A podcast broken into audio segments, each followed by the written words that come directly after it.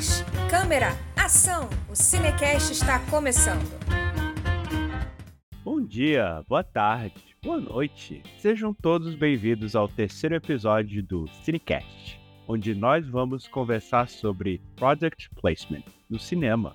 Eu sou o Paulo e no bate-papo de hoje vocês vão ouvir os dois alunos de publicidade, Gabriel e Renato. Dá um oi para os nossos ouvintes, pessoal.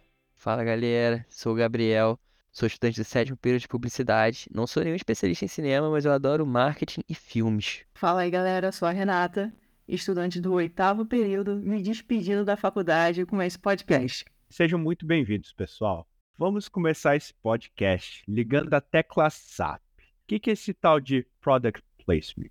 É uma estratégia de marketing que produtos comerciais são incorporados sutilmente em filmes programas de televisão ou outros tipos de mídia. Ou seja, isso acontece quando uma empresa ela quer financiar um filme de alguém em troca de ter o seu produto no filme. E o diretor ele tem que encontrar uma maneira de fazer com que esse produto seja visto no filme de uma maneira com que não perceba que teve uma propaganda. Mas introduções à parte, vocês têm alguma coisa para dizer sobre isso? Cara, eu não tenho como não lembrar daquela cena do Shazam 2 que eles adicionaram aquela balinha Skittles, que é toda coloridinha, é, eles colocam unicórnio no filme. Então a menina fala: Ah, o unicórnio gosta de arco-íris, coisa colorida. Então eles amarraram isso ao roteiro do filme, porque o slogan da marca é Taste the Rainbow, saboreia o arco-íris. Então ela falou que os unicórnios gostam de arco-íris, então eles vão gostar da balinha. E não é a primeira vez que essa balinha faz parte das cenas dos filmes, né?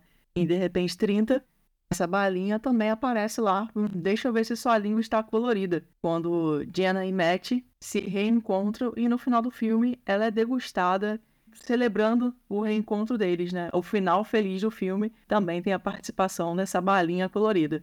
É, eu acho que essa bala é muito grande nos Estados Unidos, então eles estão sempre presentes tanto na, nos filmes quanto em séries mesmo. É, eu concordo. Eu até fico dá um pouco de curiosidade em saber como é que é o gosto dela, né? Vocês não acham isso, não? Eu já provei. Você come ela achando que é um MM, mas não tem gosto de MM, é muito doce. Eu particularmente não gosto, acho meio ruim. Eu também não gosto não. Já provei e não é bacana. Vou ver se Estados Unidos. Cara, também tem no De Volta Futuro, que eles colocam a Nike lá, colocam algumas coisas da Nike, mas um tênis ainda que não existia, eu espero que algum dia exista por porque eu adoraria ter esse tênis, que é o tênis que se amarra sozinho. Também não tem como não citar aquele skate voador que eles colocam a Mattel, uma grande produtora de brinquedos. Realmente para brincar com o nosso imaginário e fazer com que a gente desejasse isso desde a infância e imaginar por que, que até hoje a gente não tem esses produtos, né? Com o avanço da tecnologia e mesmo assim não temos o tênis que se amarra sozinho. Pois é, né? Eu até fico assim, né? Tipo, cara, o que vocês estão fazendo? Vocês têm muito dinheiro. Bora fazer algo inovador, né?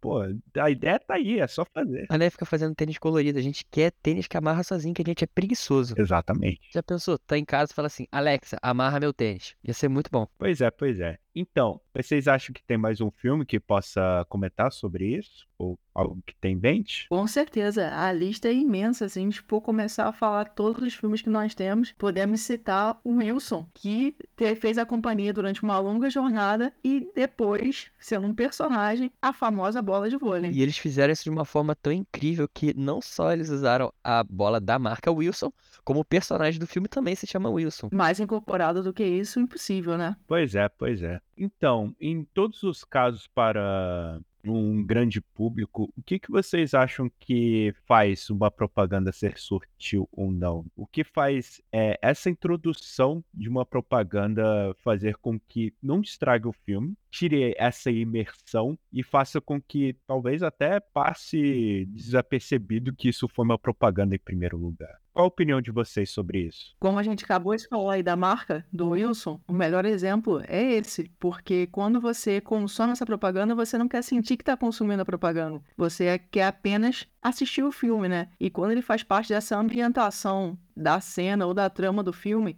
fica tão sutil que é a grande jogada comercial que a empresa pode fazer ali, né? É você não sentir que está consumindo a propaganda. E hoje em dia isso faz total diferença na nossa comunicação. Cara, a gente pode até falar daquele filme Gatsby com o Leonardo DiCaprio. Lá ele passa lá pelos anos 20. E dentro da história eles usam grandes marcas como Prada, Tiffany Co, Moët, Chandon para colocar ali, tipo, na vida dos caras, que eram marcas realmente extravagantes e que tinham sentido no roteiro do filme. Esses filmes, assim, eu concordo que tem que ser muito sutil, porque, olha só, a gente vê propaganda todo santo dia, nem que seja nas redes sociais, Instagram. A gente tá meio que cansado de ficar jogando tudo na cara. E ainda por cima, a gente vai no cinema, a gente paga o quê? 25, 50 reais? A gente já tá pagando pra ver e ainda joga uma propaganda na nossa cara? Pô, pelo amor de Deus, né, gente? Então, concordo plenamente, tem que ser sutil. E uma coisa importante é não quebrar a imersão do filme. Eu não sou um roteirista.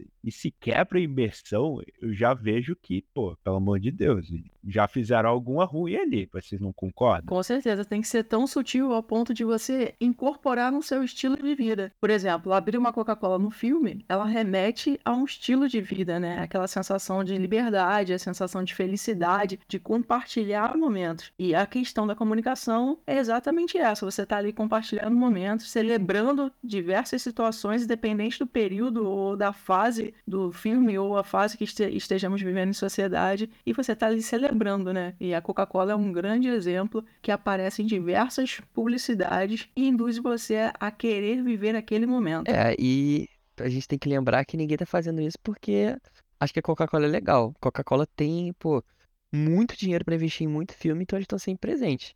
Ninguém faz nada em Hollywood porque acha que ficou bonito ou porque ficaria legal. Tem muito dinheiro aí nos fundos que ajuda a financiar as produções e a posicionar melhor as marcas. Assim, eu vou discordar na questão da Coca-Cola ser legal. Ela é legal sim, tá? Como aí. Mas eu concordo na questão de financiamento. Eu concordo plenamente. Fazer um filme é muito caro. Tem filmes que custam milhões. Tem é, raras exceções, mas acontece, onde elas custam bilhões. Então você vai aceitar qualquer dinheiro que for entrar. Mas no fim, uma mão lava a outra. Todo mundo sai feliz e o que importa é o bolso, ó, tá cheio. É isso aí. O importante é ter dinheiro para pagar o filme. Exatamente. O diretor quer fazer um novo filme, né?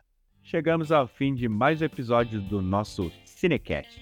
Muito obrigado você aí de casa que escutou esse episódio e obrigado pela participação, Gabriel e Renata.